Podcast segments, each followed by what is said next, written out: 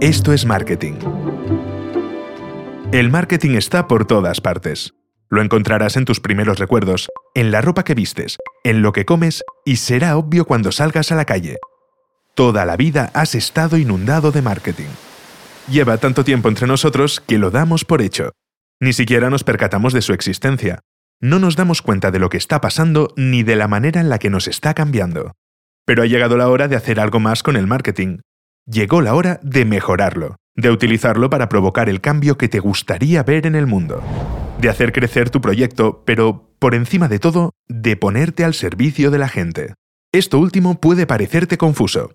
Lamentablemente, muchas personas asocian la palabra marketing con manipulación, mentiras, conveniencia, y no podemos culparlos, sus motivos tendrán.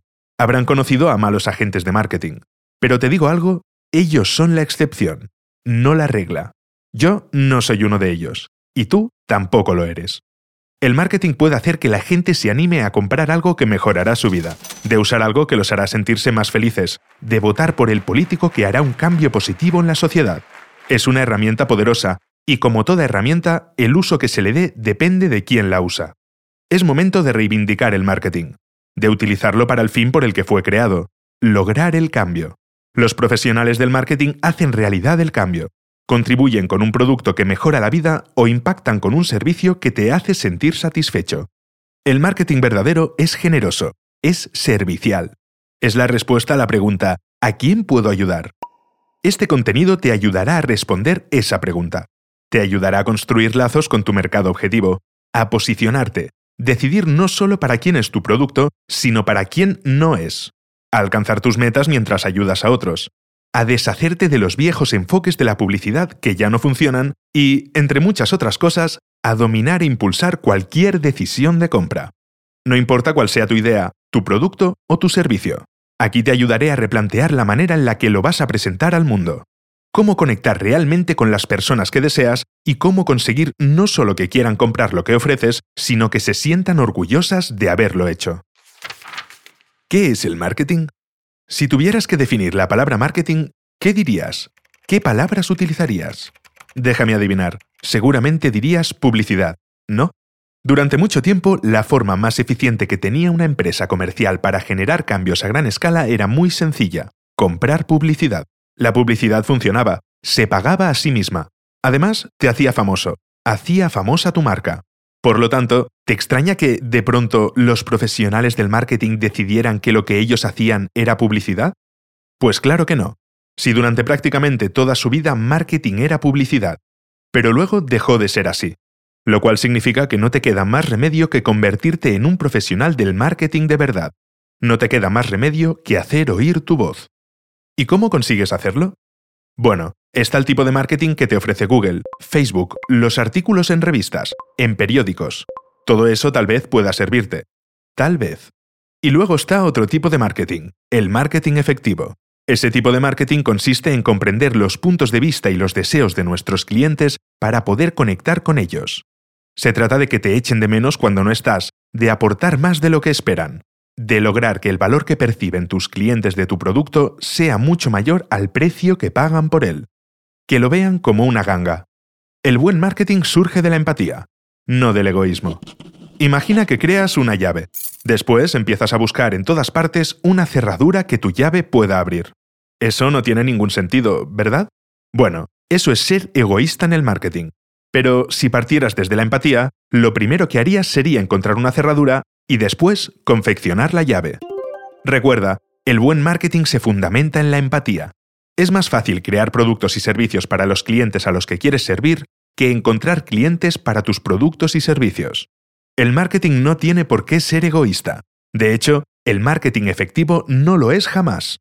El marketing es el acto generoso de ayudar a los demás a convertirse en quienes aspiran a convertirse. Implica crear historias honestas que conmuevan y se propaguen. Y cuando tus ideas se propagan, cambias la cultura. Construyes algo que la gente echaría de menos si no estuviera.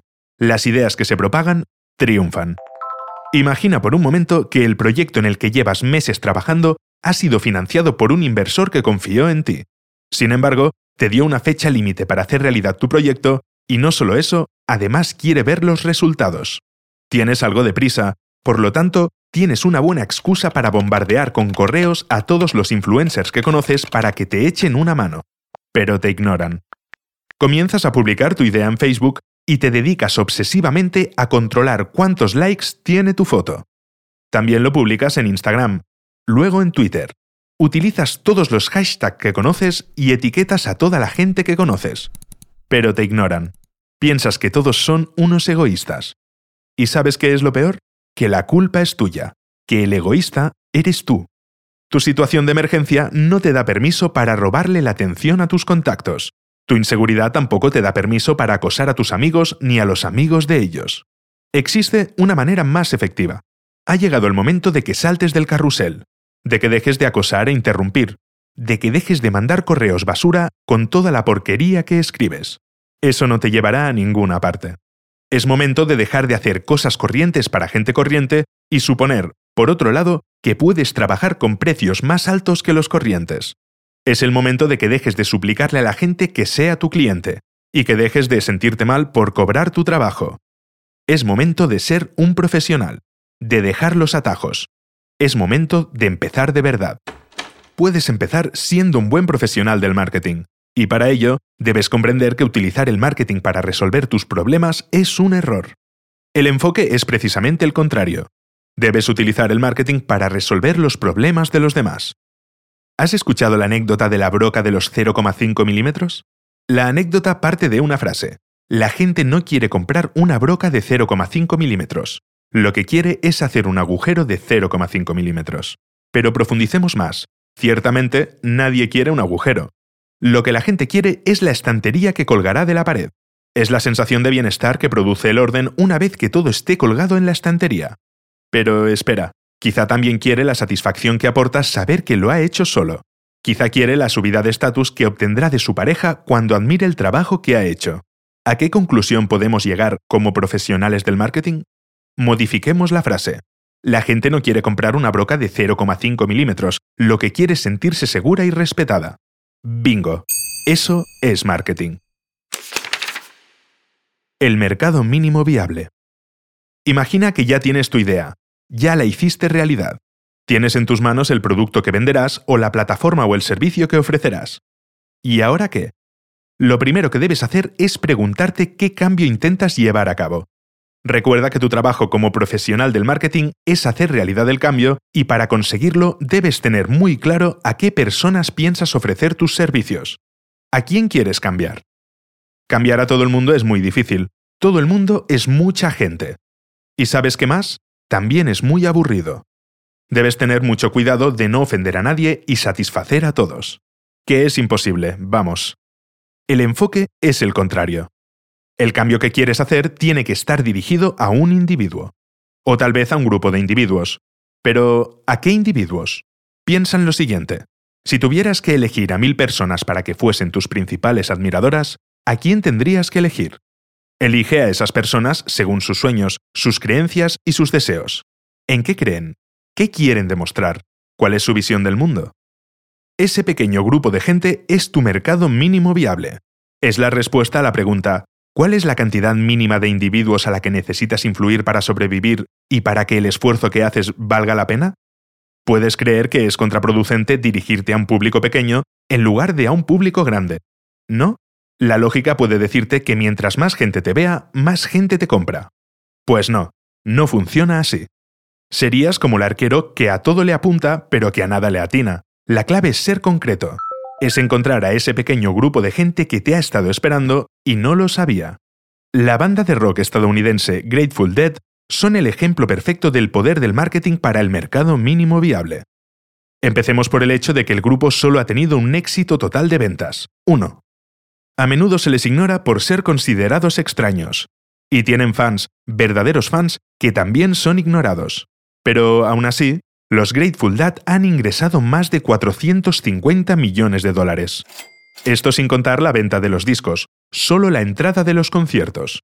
¿Cómo lo consiguieron? Porque sus fans verdaderos hicieron acto de presencia. En otras palabras, por su mercado mínimo viable.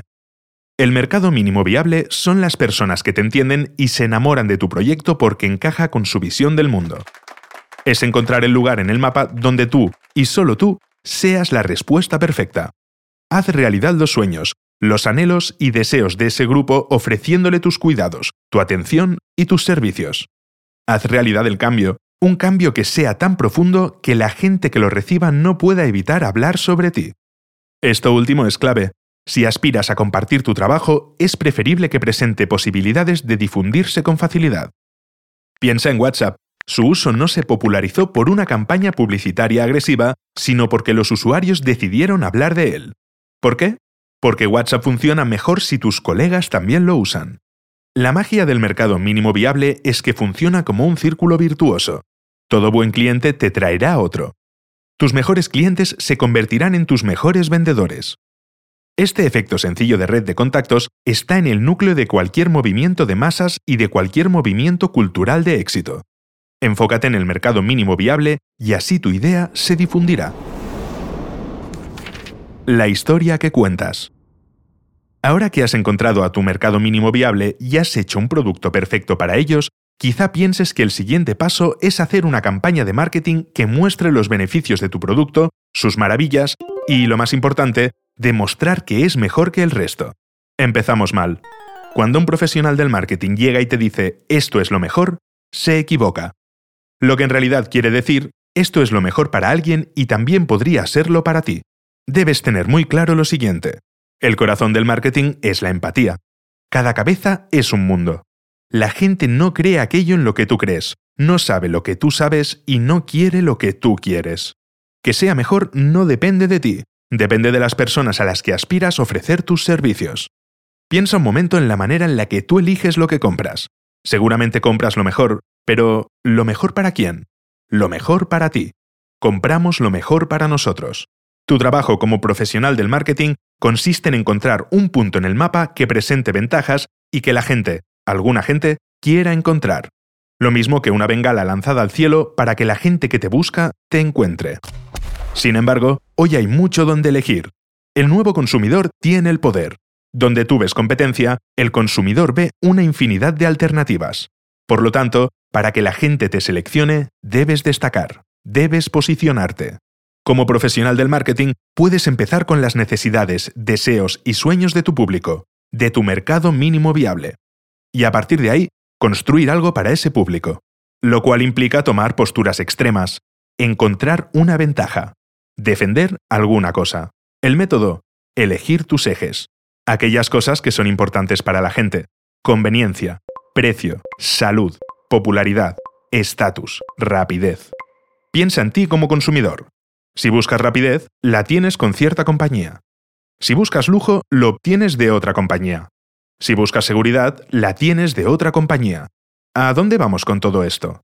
a que todas las opciones podrían ser las adecuadas dependiendo de lo que busques. Imagina a un profesor de música que se publicita diciendo soy de la ciudad o soy buen maestro. Eso no sirve para nada. Son atributos de los que no vale la pena hablar. Son obviedades. Por otro lado, si el profesor de música decide publicitarse con el eje soy una persona seria y me caracteriza el rigor, y mis alumnos ganan todos los concursos, tendremos un profesor al que vale la pena acercarse, un profesor por el que merece la pena pagar algo más. Ahora piensa, ¿este es el profesor que te gustaría tener? Para mí, no.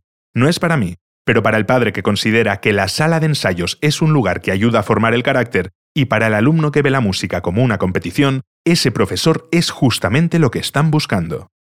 Pero también podemos encontrar otro tipo de profesor, uno que trabaje de forma integral y que se centre en la experiencia global, no en el rigor que construya sus clases sobre la base de la conexión y la generosidad.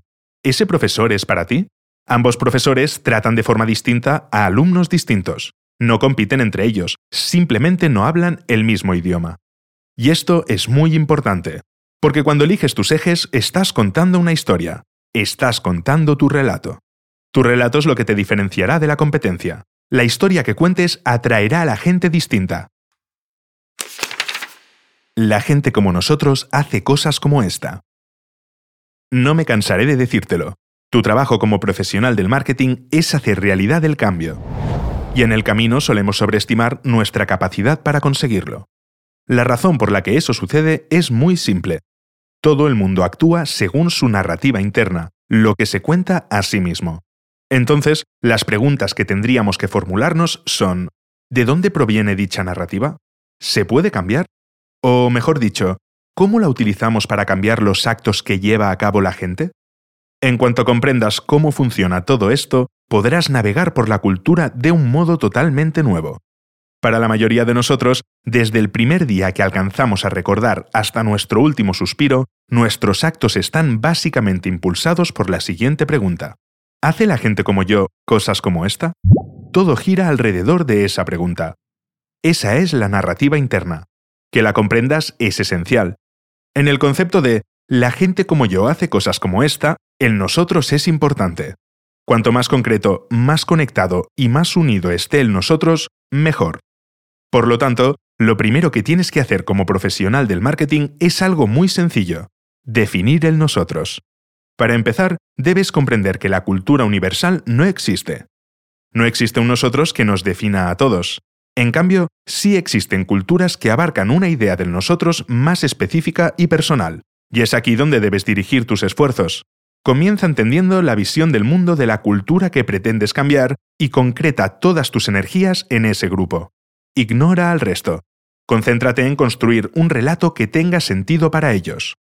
Solo así harás realidad el cambio, preocupándote lo bastante para querer cambiar la cultura y siendo lo suficientemente valiente como para elegir solo una. Para cambiar la cultura, empieza con un grupo exclusivo.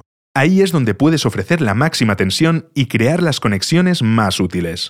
Ahí es donde tu narrativa se normaliza mediante el boca a boca, de persona a persona.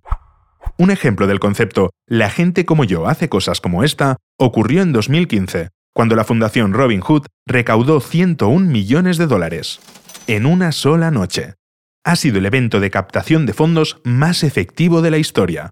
Al ver ese resultado, hay gente que llega a la conclusión de que el secreto está en la táctica, una gala. Pero no es así.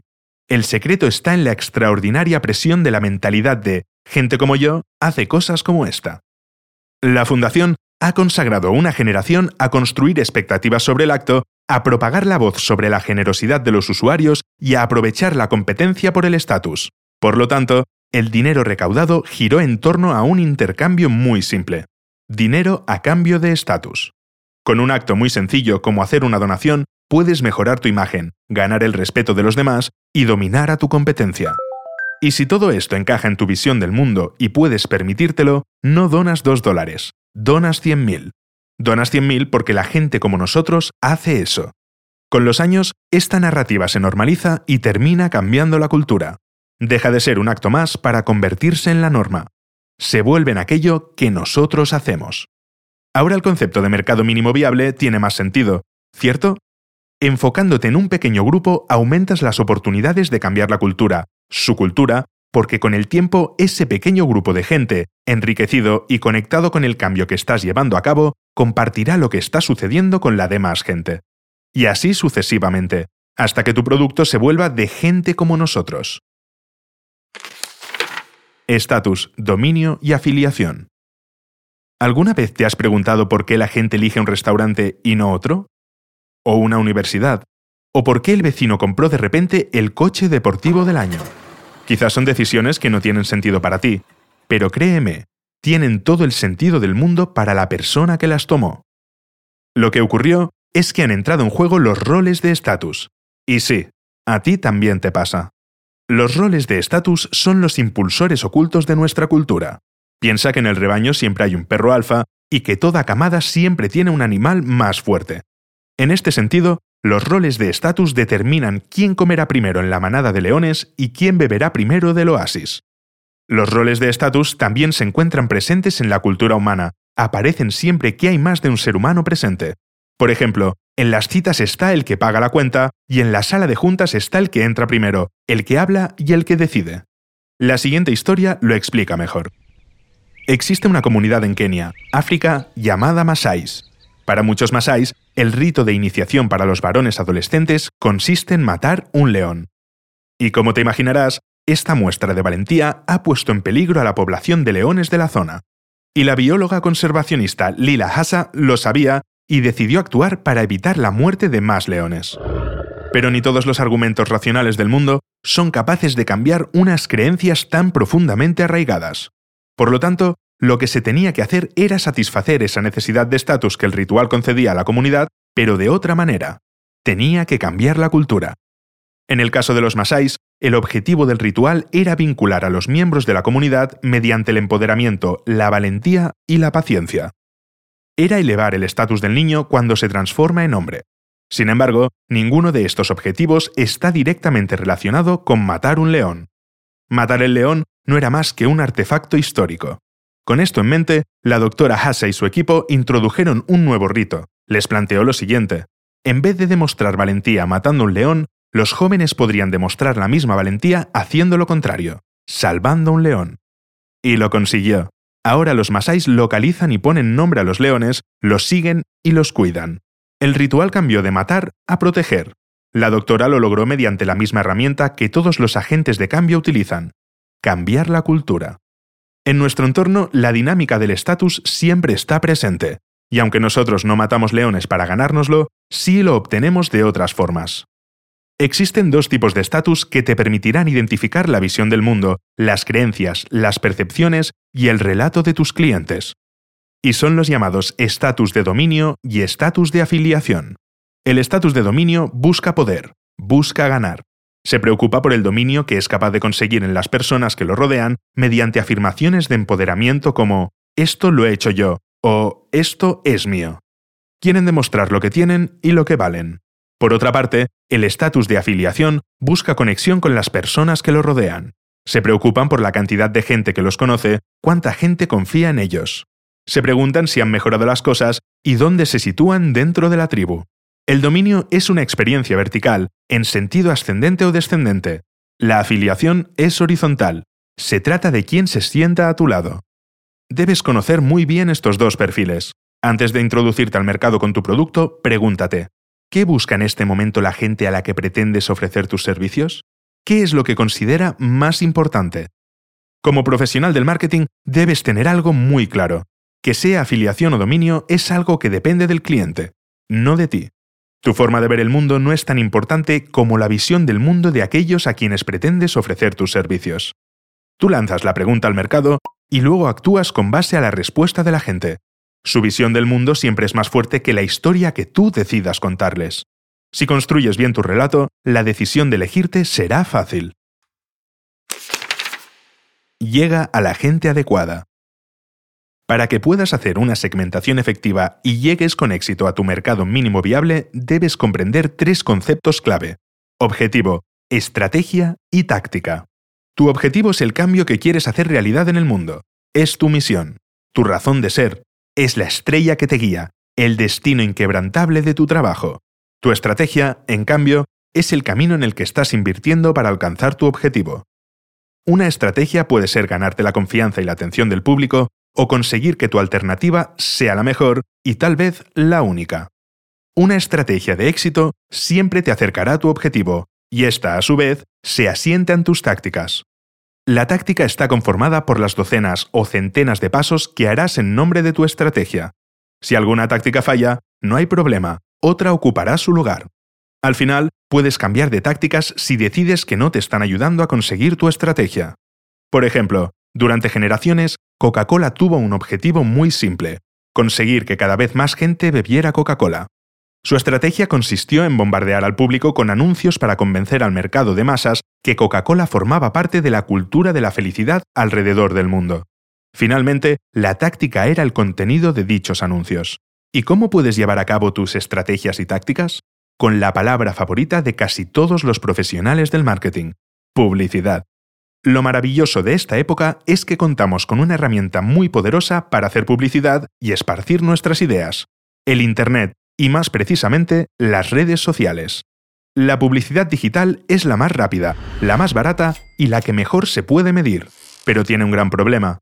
También es la publicidad más ignorada que se haya inventado nunca. Un anuncio puede ser visto por 100.000 personas y aún así no obtener ningún clic. Y un anuncio que pase desapercibido no existe. En la actualidad, anunciarte en una revista elegante con mil lectores te costará 80 dólares, poco menos de 10 centavos por persona, pero si esos 80 dólares los pagases por un anuncio en una página web, podrías estar a la vista de un millón de personas. Vaya diferencia, ¿cierto? Suena muy rentable, sin embargo, perfectamente podrías no recibir ni un solo clic. Podrías ser ignorado por completo. A estos anuncios que colocas en Facebook y en Google y que su objetivo es recibir un clic para que después realices una venta, se les llama marketing directo. El marketing directo está orientado a la acción. Y es mensurable, puedes medirlo. Si compras anuncios de marketing directo, debes realizar métricas de todo. Calcula cuánto te costará capturar la atención de tus potenciales clientes, cuánto por conseguir un clic, cuánto por transformar esa atención en un pedido y luego en una venta. Aquí, el motivo de la existencia de un anuncio es recibir un clic, hacer una venta, acceder al cliente potencial, generar otra venta. Cada paso tiene un costo, y esto último es muy importante. Debes asignarle un valor a cada paso. El marketing directo es marketing de acción, y si no eres capaz de medir sus efectos, no vale para nada. Por otro lado, también está el marketing de marca. Este está enfocado en la cultura, y no es mensurable. Si compras anuncios de marketing de marca, ten paciencia. Niégate a cualquier métrica. Comprométete con la cultura. Concéntrate todo lo que puedas, pero recuerda, sé paciente. Si no puedes ser consistente y paciente, no pagues anuncios de marketing de marca. Aquí entra en juego todo lo que hagas, desde tu forma de responder el teléfono hasta el envoltorio de tu producto, desde el lugar donde tienes tus oficinas hasta la música que suena, los anuncios en el periódico o en la televisión, los eventos que patrocinas, el servicio al cliente, todo es una forma de marketing de marca. Piensa en el marketing de marca de Apple. Ya lo identificas, ¿cierto? Va desde el empaquetado de sus productos hasta la disposición de los muebles dentro de una de sus tiendas, desde el soporte al cliente hasta el diseño de su página web. Finalmente debemos tener algo muy claro. La gente recuerda lo que hace y recuerda mucho mejor lo que practica. Esto quiere decir que tus anuncios requieren de frecuencia. Lo que nos resulta familiar nos genera confianza. Si abandonas justo cuando estás a medio camino, podrías no conseguir la confianza de tus clientes.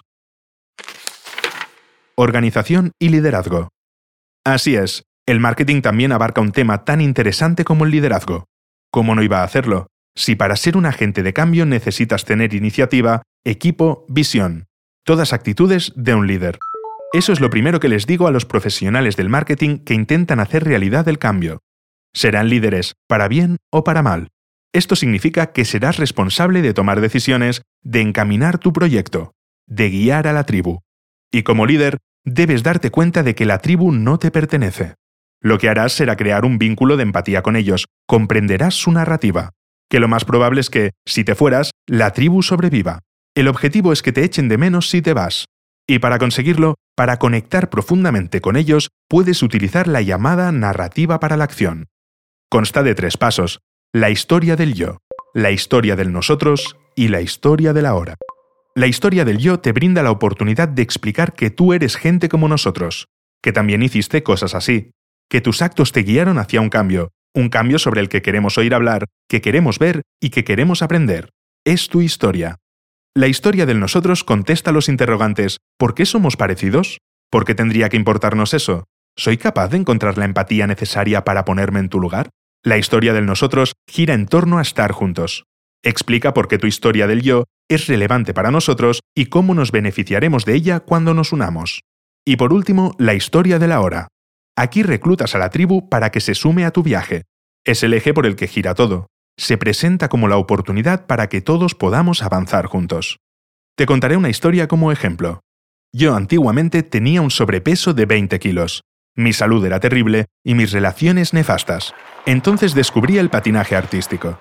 Al principio fue duro, pero las amistades que hice en la pista hicieron que fuera algo divertido. En cuestión de meses, yo había perdido un montón de kilos y lo que es más importante, me sentía muy bien conmigo mismo. Pero la verdadera victoria fueron las amistades que hice. Descubrí que no solo me sentía de maravilla con mi cuerpo, sino que estar en la pista de hielo con gente tan increíble me hacía sentir más vivo que nunca. Por eso me alegra muchísimo que hoy hayas accedido a acompañarme a patinar. He llamado antes para reservarte unos patines. Vamos.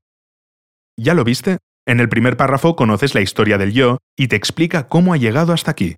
En el segundo conoces el proceso que lo ha cambiado, incluyendo a la gente como nosotros. Y en el tercer párrafo hay un llamado a la acción, para actuar ahora mismo.